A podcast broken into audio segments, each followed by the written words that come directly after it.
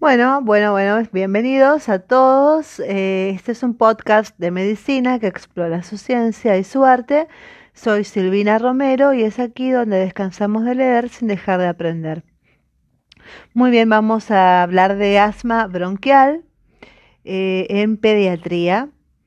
Eh, bueno, por definición, el asma es una enfermedad inflamatoria crónica de la vía aérea que lleva a una respuesta exagerada de la misma ante diferentes estímulos y produce síntomas generalmente asociados a la obstrucción difusa y variable del flujo aéreo.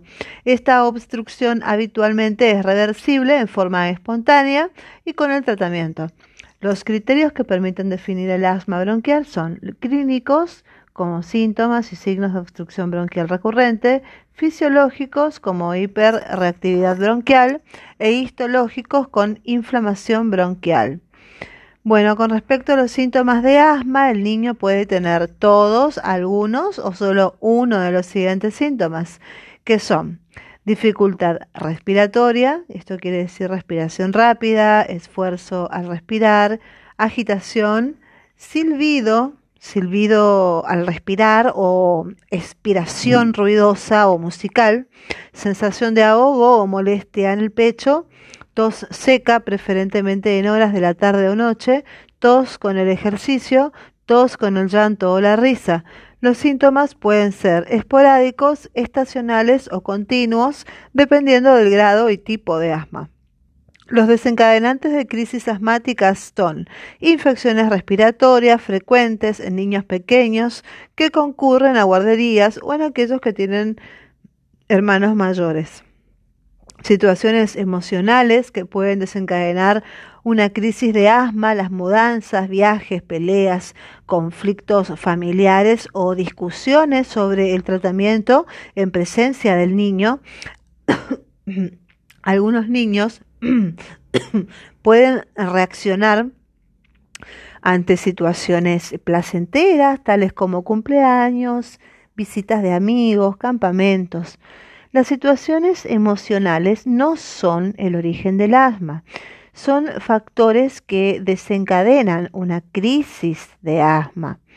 Ejemplos, ejercicios, la práctica de deportes es importante para el desarrollo físico en general, del aparato respiratorio y para la autoestima del niño.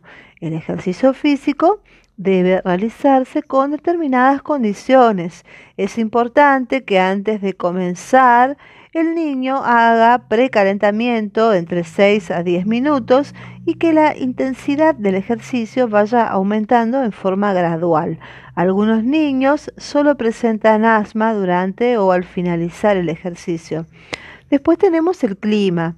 El clima es más común en algunas épocas del año, especialmente en otoño y primavera. Los cambios eh, climáticos bruscos y la mayor humedad ambiental pueden desencadenar una crisis asmática.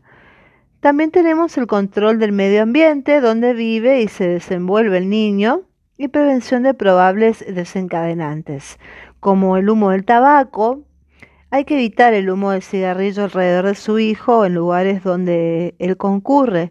Su casa debe estar libre de humo otro factor son los aerosoles ambientales, evitar el uso de aerosoles de ambiente, limpiavidrios, fijadores de pelo, desodorantes personales en aerosol, etc. No encender saumerios en las habitaciones, mantener al niño alejado de olores fuertes en la casa, ya sea pinturas, querosén, pegamentos, etc. El polvo, cuidar de no barrer o limpiar en presencia del niño, no levantar polvo, tratar de utilizar aspiradora o paños húmedos, mantener los ambientes bien ventilados, combatir la humedad de las paredes, que son los hongos. Es conveniente el, lavado quincenal de las cortinas, fundas de almohada y colchón, prendas de lana disfrazadas. En caso de vivienda en construcción, mantener lo más alejado posible al niño del polvo de obra. Lavar todos los peluches cada dos meses en el lavarropa para eliminar el polvo. Y con respecto a los animales domésticos, los animales no deberán estar dentro de la habitación del niño ni dormir en su cama y bañados con frecuencia. Tener presente que el tratamiento le permite al niño una vida normal. ¿Cómo se aprecia si el asma está bien controlada? Bueno, el óptimo control de los síntomas se reflejará en el bienestar del niño, en la menor eh, necesidad de consultas a las guardias, el menor uso de broncodilatadores, en la disminución del ausentismo escolar, la mejor actividad física. Y la mejor calidad de vida del niño y su familia.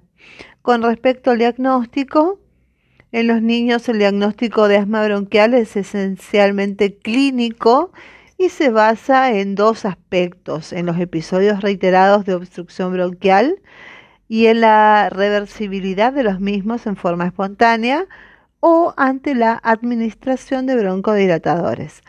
Ante todo niño, independientemente de su edad, con episodios recurrentes, tres o más, de sibilancia y o disnea, debe considerarse inicialmente este diagnóstico.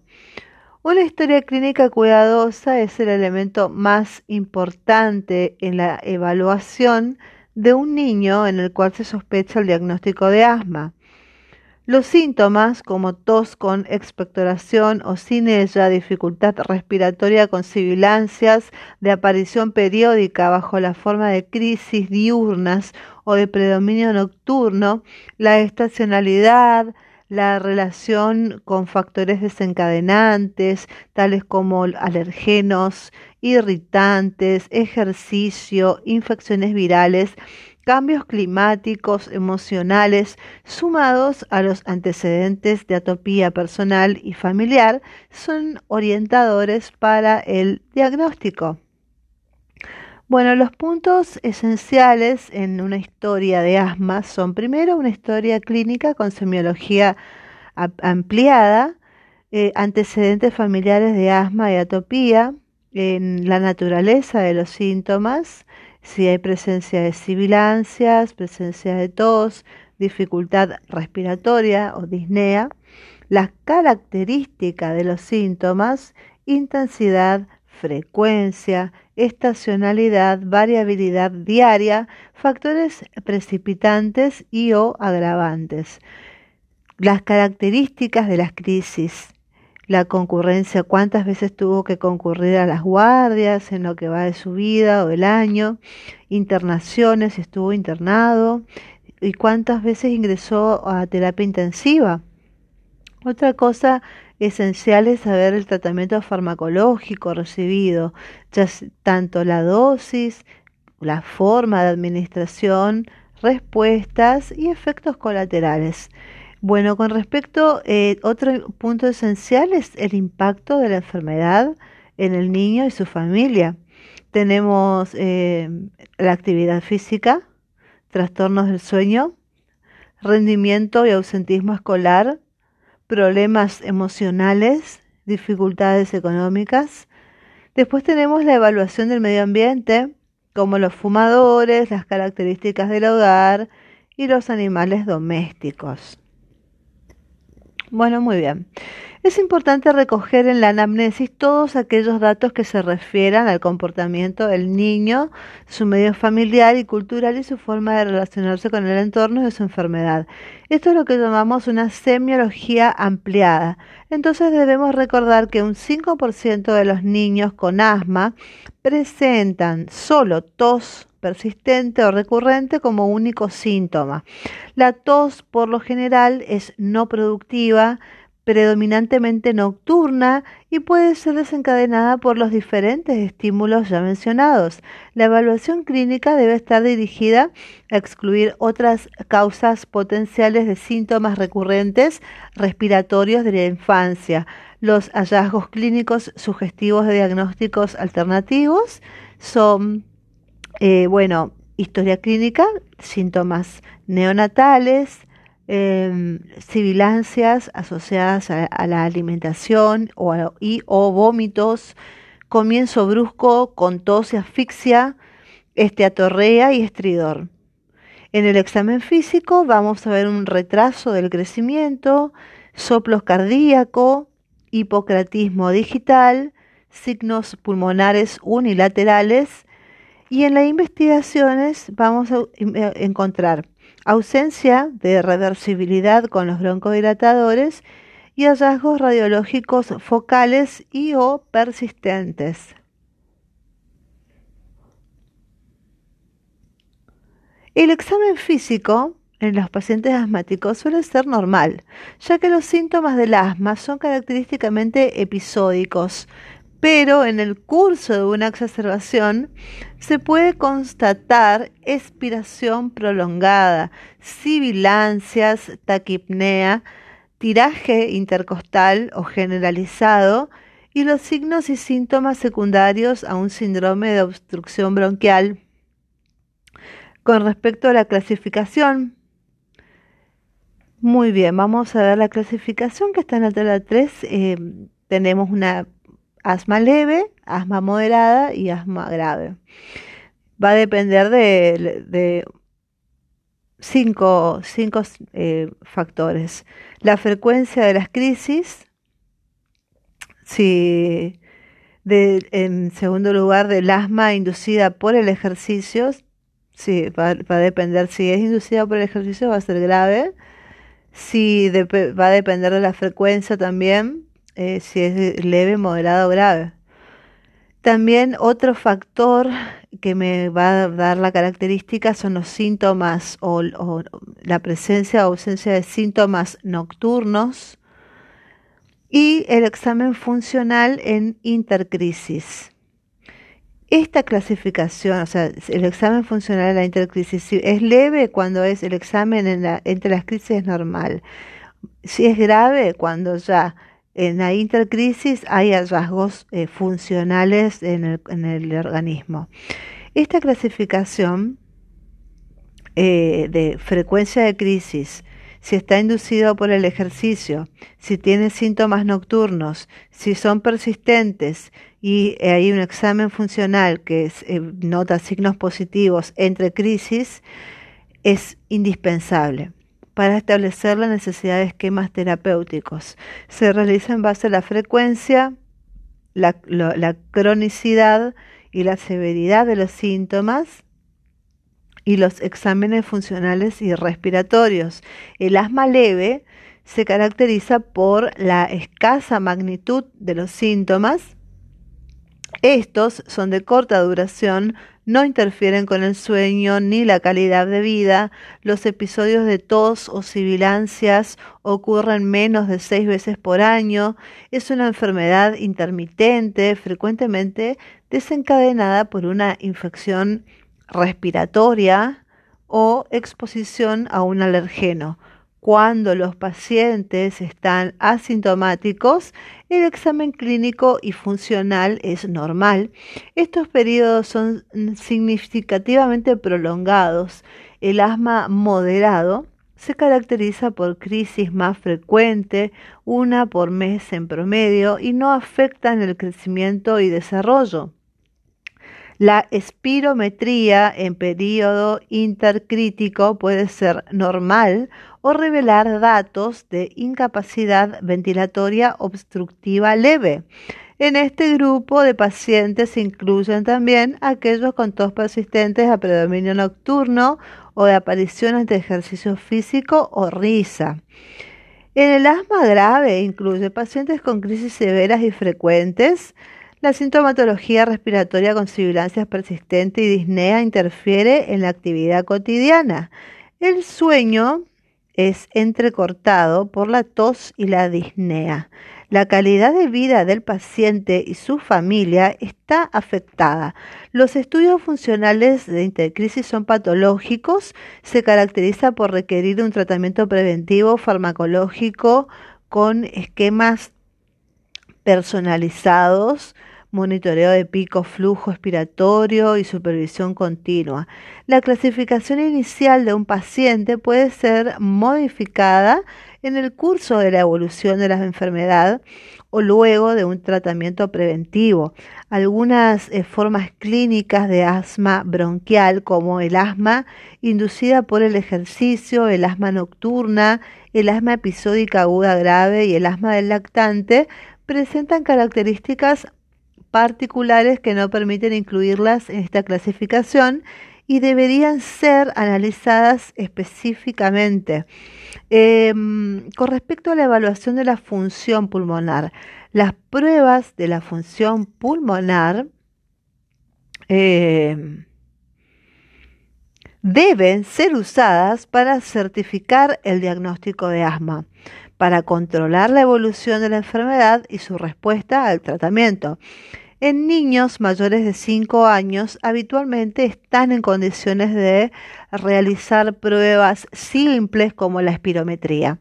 Las mediciones de la función pulmonar para monitorear el asma son análogas a la medición de otros parámetros en enfermedades crónicas como la tensión arterial, en el hipertenso o la glucemia en un diabético. Bueno, con respecto al lo primero es la espirometría, que es la curva flujo volumen. La espirometría y la curva flujo-volumen son los estudios más utilizados en la evaluación inicial y el curso de la evolución.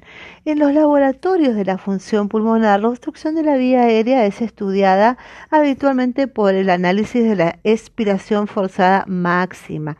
Durante décadas, el volumen expiratorio forzado en un segundo, que es el BEF1, y el flujo medio máximo forzado, que es el eh, FF2575%, se utilizaron para evaluar la obstrucción de la vía aérea.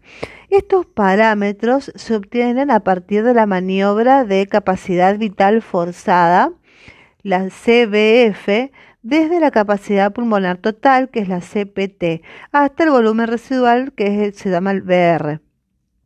La reducción del BEF1 se correlaciona bien con la severidad de la enfermedad pulmonar obstructiva.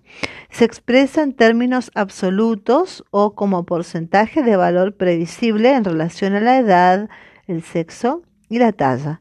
También se expresa en relación a la capacidad vital, que es la capacidad vital, es la ecuación de BEF1 sobre capacidad vital forzada, BEF1 sobre CBF. El FMF eh, que es el flujo medio máximo forzado, eh, es el flujo medio entre el 25 y 75% de la capacidad vital CB.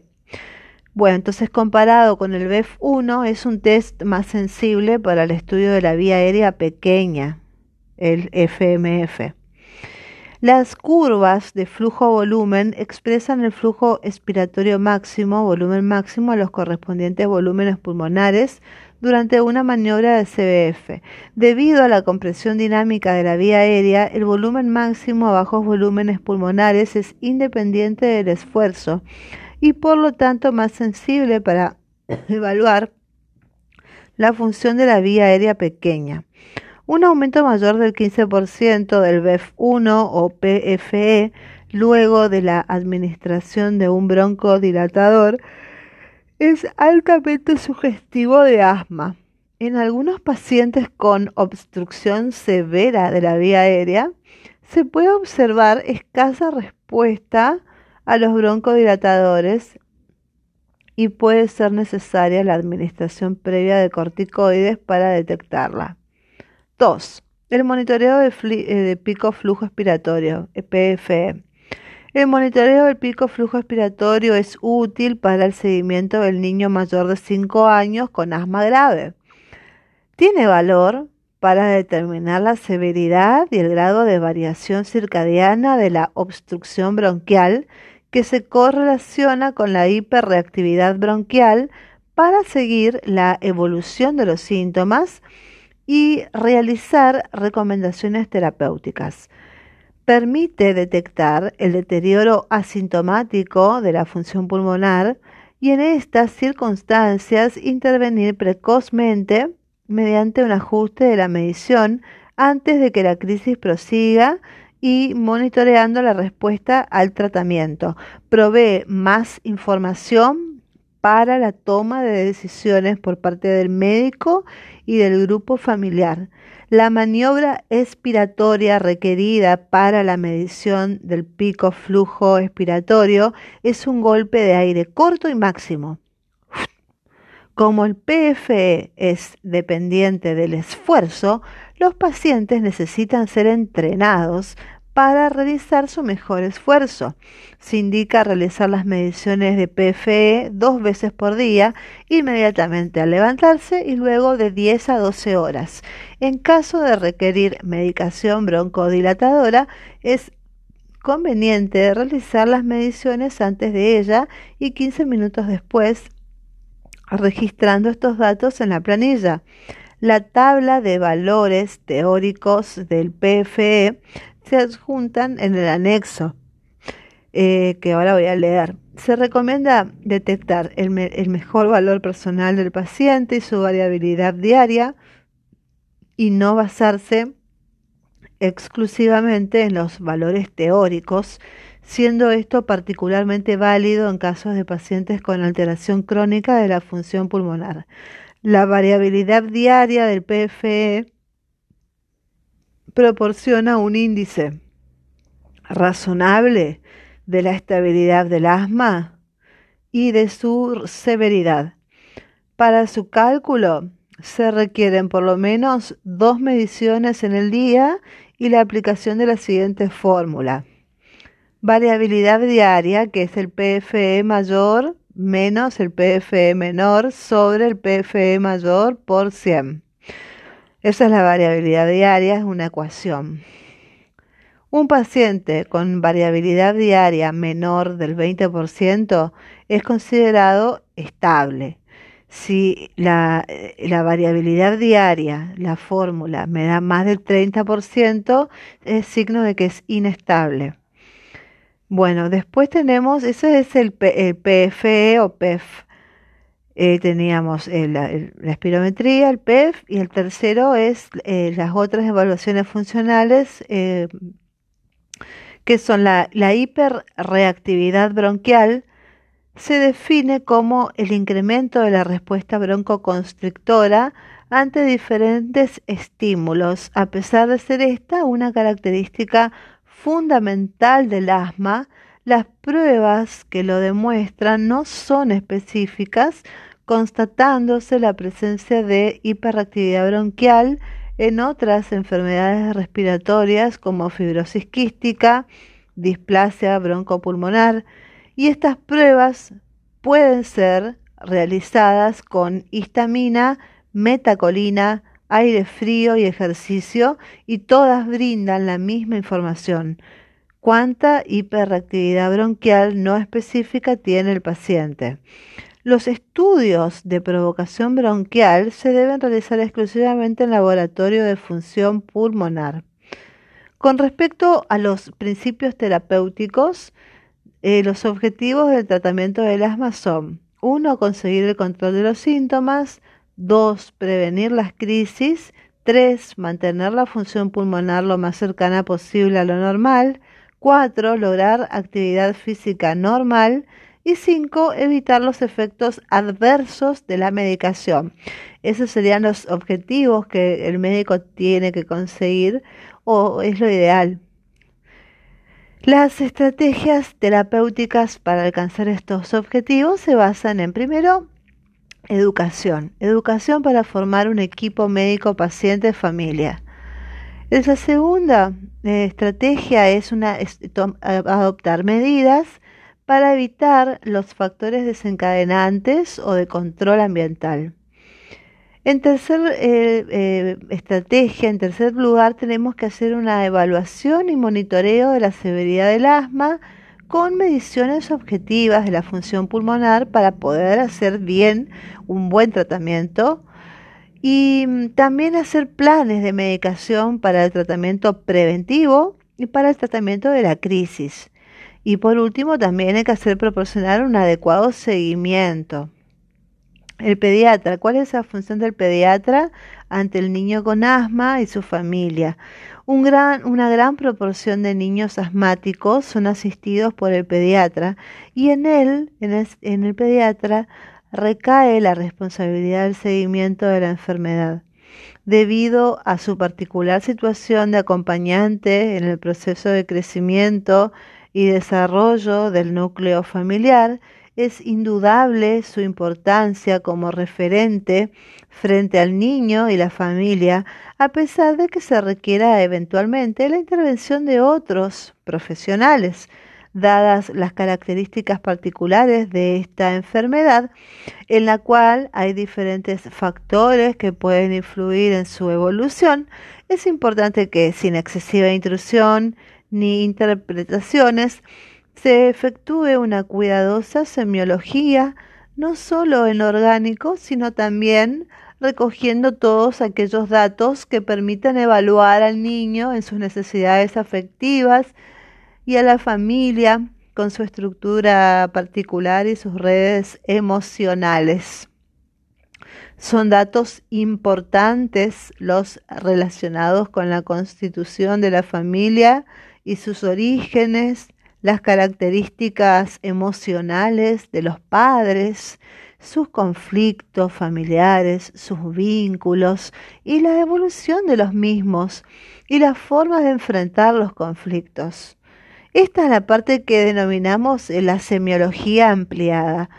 El conocimiento de mm, estos elementos será de suma utilidad para ajustar la información a dar porque puede pesar en la decisión de una interconsulta o explicar la causa del fracaso de una indicación dada. Eh, con respecto a la educación, la educación del paciente con asma es considerada en la actualidad uno de los pilares del tratamiento.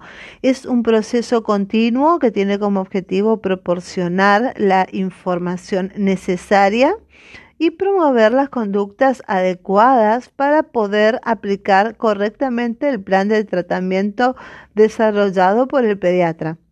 Para ello se debe estimular un diálogo fluido que permita discutir las expectativas, las necesidades, las dudas y las preocupaciones en cada consulta. La responsabilidad de la educación eh, recae sobre el médico, pero puede ser compartida con los otros profesionales del equipo de salud. La información brindada aumenta los conocimientos y la confianza de los integrantes del núcleo familiar, pero esto por sí solo no siempre, no siempre es suficiente para inducir los cambios de conducta requeridos. Es importante comprender a ese grupo familiar a fin de que los mensajes sean efectivos y puedan adquirir las habilidades y destrezas necesarias para aplicar correctamente en sus hogares las indicaciones prescriptas. La educación deberá ser personalizada e impartida progresivamente según la severidad del cuadro. Periódicamente se deberá evaluar el cumplimiento y compromiso requeridos para el manejo hogareño y programar, si fueran necesarios, los ajustes correspondientes. Con respecto a las consultas iniciales en las primeras consultas, la familia debe recibir información sobre el diagnóstico, el grado de severidad y los objetivos del tratamiento. En caso de requerir un tratamiento preventivo por vía inhalatoria, se les mostrarán los distintos dispositivos disponibles en la actualidad para elegir en forma conjunta el más apropiado para ellos se le indicarán medidas de prevención de los factores desencadenantes, haciendo hincapié en las medidas de control ambiental y especialmente el humo de cigarrillo en el hogar. No es aconsejable imponer restricciones inapropiadas al ejercicio físico y a la exposición al aire frío sin antes evaluar el tratamiento preventivo ajustándolo con posterioridad. Es aconsejable entregar información escrita que complemente la impartida verbalmente, especificando que el pediatra estará a su disposición para aclarar dudas, contestar preguntas y brindar más información. Se les explicará la diferencia entre los tratamientos sintomáticos indicados en casos de crisis y aquellos que son solo preventivos. El plan de tratamiento preventivo y para la crisis debe ser entregado por escrito y contener la siguiente información. Primero, instrucciones para reconocer signos de deterioro de la enfermedad. Después, una lista de los pasos que debe tomar el paciente y la familia para manejar los episodios agudos, incluyendo los criterios de iniciación o modificación de la medicación.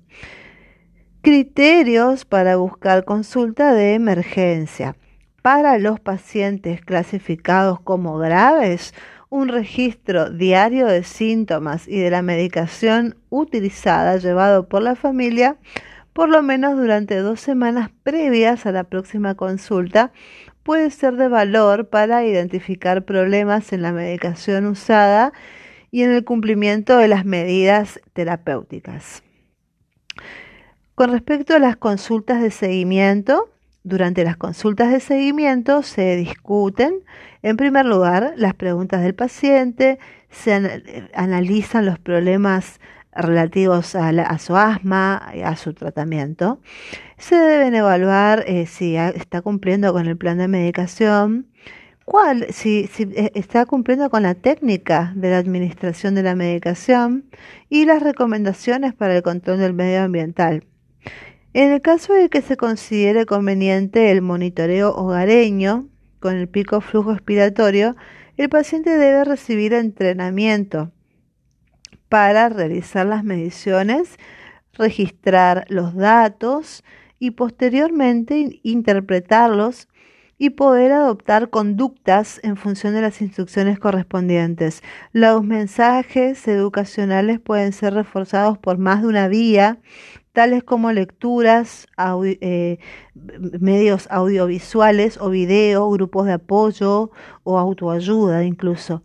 Para un seguimiento exitoso a largo plazo es fundamental proporcionar supervisión, controlar el cumplimiento, detectar la adquisición de hábitos inadecuados, transmitir seguridad y elogiar los esfuerzos del núcleo familiar.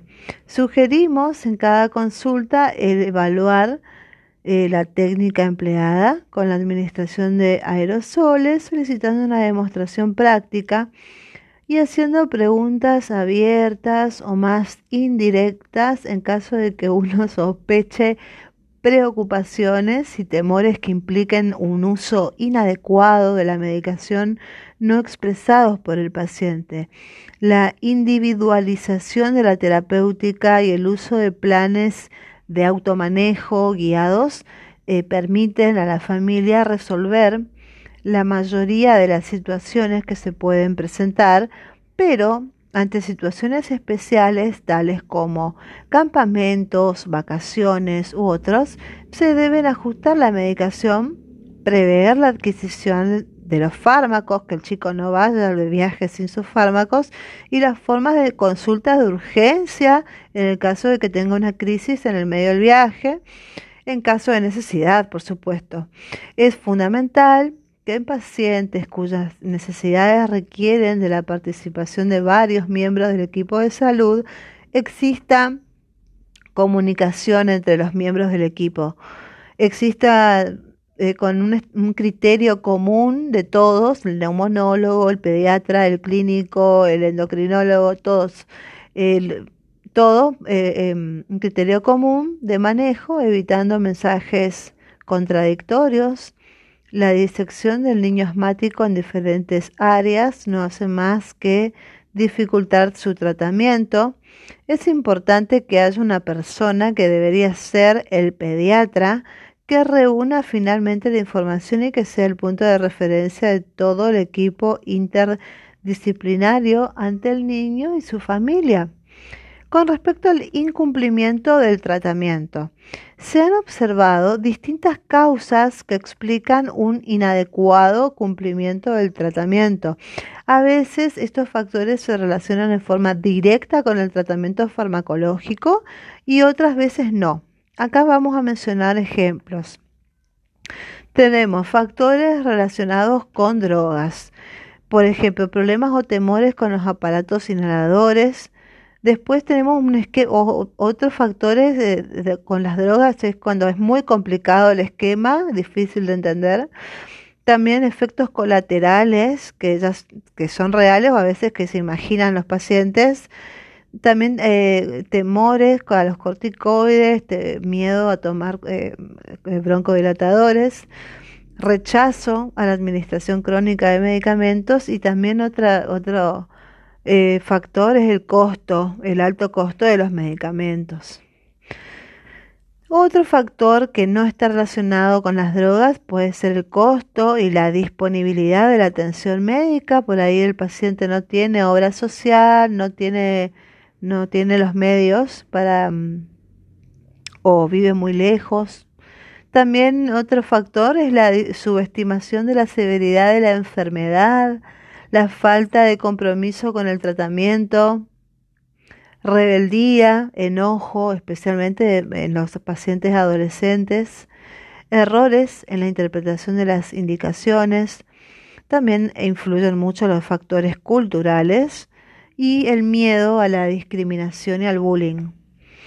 Con respecto a los elementos terapéuticos, los fármacos utilizados para revertir y prevenir la obstrucción del flujo aéreo se clasifican en broncodilatadores y preventivos. Los broncodilatadores actúan principalmente dilatando las vías aéreas al relajar el músculo liso bronquial, revirtiendo los síntomas del asma, y los preventivos de la obstrucción bronquial ¿Cómo es esto? Por ser el asma una enfermedad de las vías aéreas, es preferible el tratamiento por vía inhalatoria.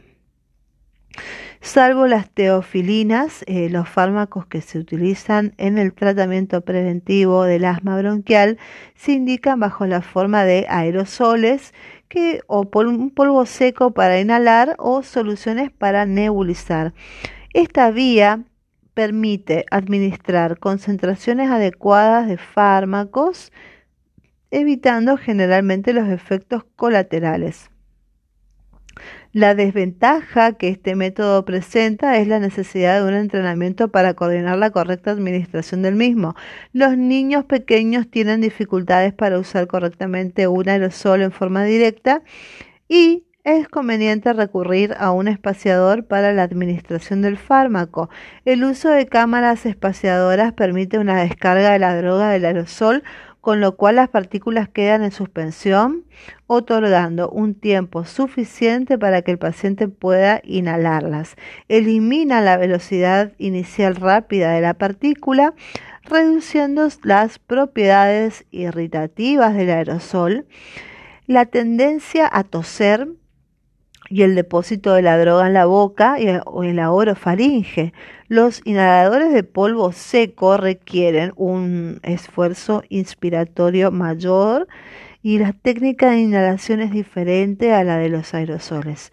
Si bien generalmente son más fáciles de usar, su empleo se limita para los niños mayores de mm, los niños mayores de 5 años de edad, los nebulizadores son útiles eh, para los niños menores de 5 años y especialmente en el tratamiento del asma aguda severa, en donde la dificultad eh, respiratoria puede impedir una adecuada inhalación a partir de un aerosol o polvo seco.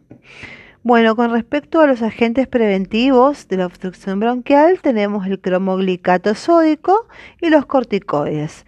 Con respecto al cromoglicato disódico, es una droga antiinflamatoria no esteroidea de acción tópica que inhibe parcialmente la liberación de mediadores administrado profilácticamente previene la obstrucción bronquial inducida por alergenos en forma inmediata o tardía y la secundaria al ejercicio, al aire frío y seco y al dióxido de sulfuro.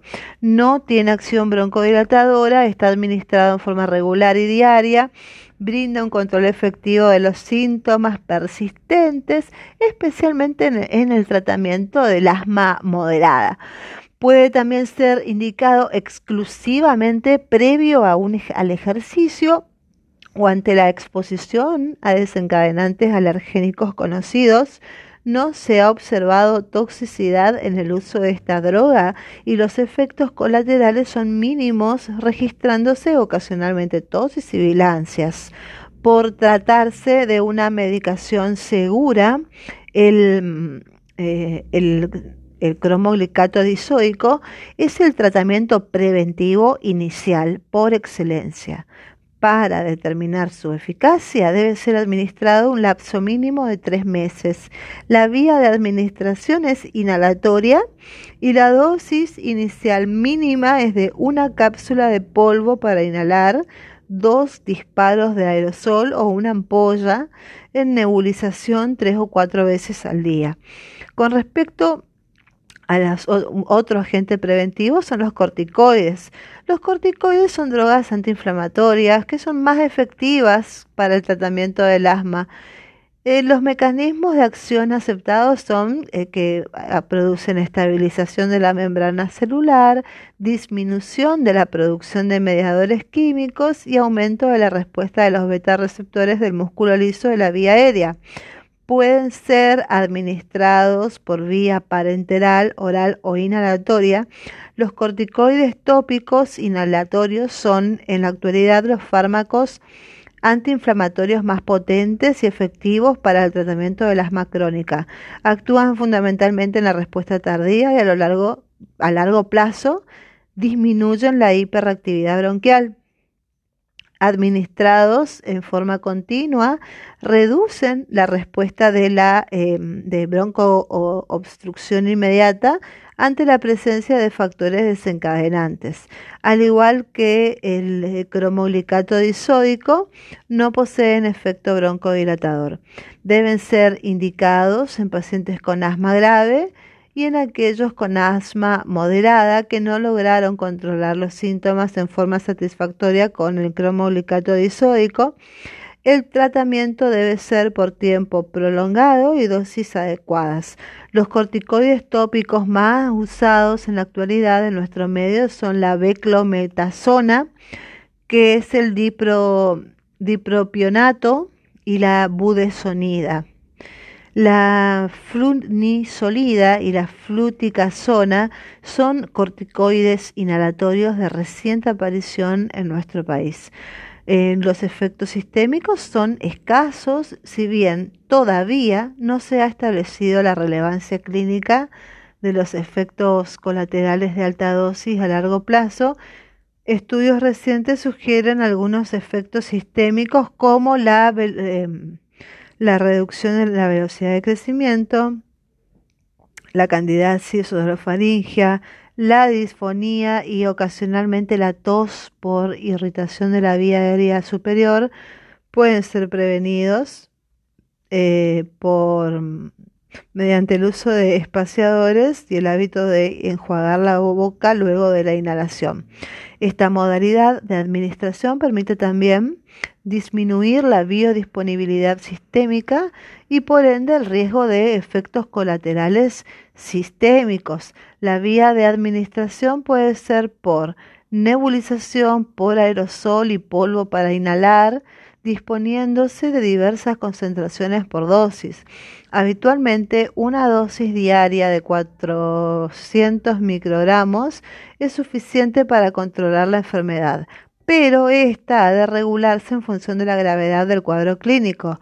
Es poco frecuente en el ámbito de la pediatría la necesidad de recurrir a altas dosis diarias de esteroides inhalados, excepcionalmente en pacientes con asma grave, en los cuales el cuadro clínico no pudo ser controlado aún con dosis altas de corticoides inhalatorios asociados eventualmente con broncodilatadores y estrictas medidas educativas y de control ambiental, se podrá indicar un tratamiento crónico con corticoides orales, preferentemente en dosis o en días alternos.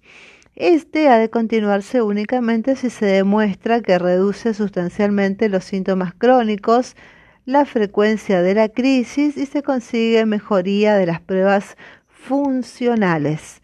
Eh, en caso de crisis, ante la falta de respuesta a los broncodilatadores y al tratamiento precoz con corticoides orales, previene la progresión del episodio agudo y disminuye la necesidad de concurrir a servicios de emergencias y aún una internación por crisis. En casos de infecciones de las virales agregadas, tales como varicela y otras, el tratamiento con corticoides tópicos no se suspende, pero el uso de corticoides sistémicos debe ser evaluado cuidadosamente. Después tenemos otro fármaco que es el ketotifeno. El ketotifeno es una droga con propiedades antialérgicas, antihistamínicas, no tiene efecto broncodilatador y su acción sobre la hiperreactividad bronquial es discutida, no previene el asma inducida por el ejercicio, por ejemplo, en niños en la primera infancia con asma leve y sintomatología en progresivo mm, eh, aumento, podría ser considerado como una alternativa de medicación preventiva inicial. Luego de tres meses de tratamiento deberá revalorarse su empleo en función de la respuesta conseguida. No se ha observado toxicidad con esta droga y ocasionalmente puede presentar aumento del apetito y somnolencia con efectos colaterales. La vía de administración es oral a razón de 0,5 a 1 miligramos cada 12 horas. Muy bien, con respecto mm, a los agentes broncodilatadores, eh, tenemos los agonistas beta 2, las metilsantinas y, y bueno, después viene la elección de la estrategia terapéutica con estos creo que por, ahora estamos bien hasta aquí. Eh, vimos hasta corticoides, ketoquifeno y bueno, seguimos en el próximo episodio, seguiremos con los agentes broncodilatadores. Bueno, vamos llegando al final de este episodio. Bueno, seguramente van, quedaron muchísimas dudas porque estamos hablando de, como siempre digo, de ciencias biológicas. Eh, la medicina es biología, es una ciencia, pero es una ciencia biológica. Y ojalá fuera todo día y noche, blanco o negro, luz, oscuridad, bondad y maldad. Pero bueno, en medicina no hay parámetros fijos, así que bueno, siempre hay que seguir leyendo. Y mm, bueno, señores, que tengan una buena, una buena jornada y nos seguimos escuchando en el próximo episodio. Bye bye.